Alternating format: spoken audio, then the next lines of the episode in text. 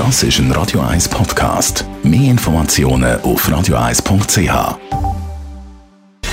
Gesundheit und Wissenschaft auf Radio 1. Unterstützt vom Kopfwehzentrum Irlande Zürich. www.kopfwww.ch Völlig überraschend ist es nicht, würde ich mal meinen, aber jetzt halt die Studie aus den USA nochmal in aller Klarheit fest. Die sogenannten sozialen Medien, die können ihre Nutzerinnen und Nutzer depressiv machen. Zu dem Schluss kommen die Forscher von der US-amerikanischen University of Arkansas, wie sie im Fachmagazin Journal of Affective Disorders schreiben. Daten von rund 1000 jungen Amerikanerinnen und Amerikanern zwischen 18 und 30 sind da ausgewertet worden und es zeigt sich, Wer regelmäßig Plattformen wie Instagram, TikTok, Facebook und wie sie alle heißen nutzt, der hat ein höheres Risiko, in depressive Zustände zu verfallen. Und entscheidend ist, dass das unabhängig von irgendwelchen speziellen Persönlichkeitsmerkmalen passiert, halten die Autoren da fest.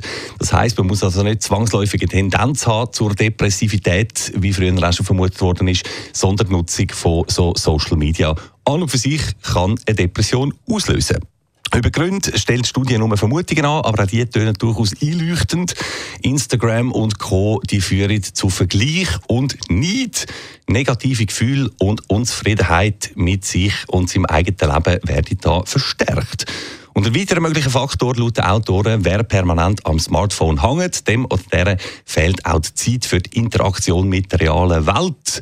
Und auch das ist für Psyche nicht eben gesund. Also, ein mögliches Fazit, Finger weg von Social Media, Smartphone gegen das Buch eintauschen oder gegen gute Wind- und Regenjacke heute, um mit Kollegen vorauszugehen. Viel Spaß!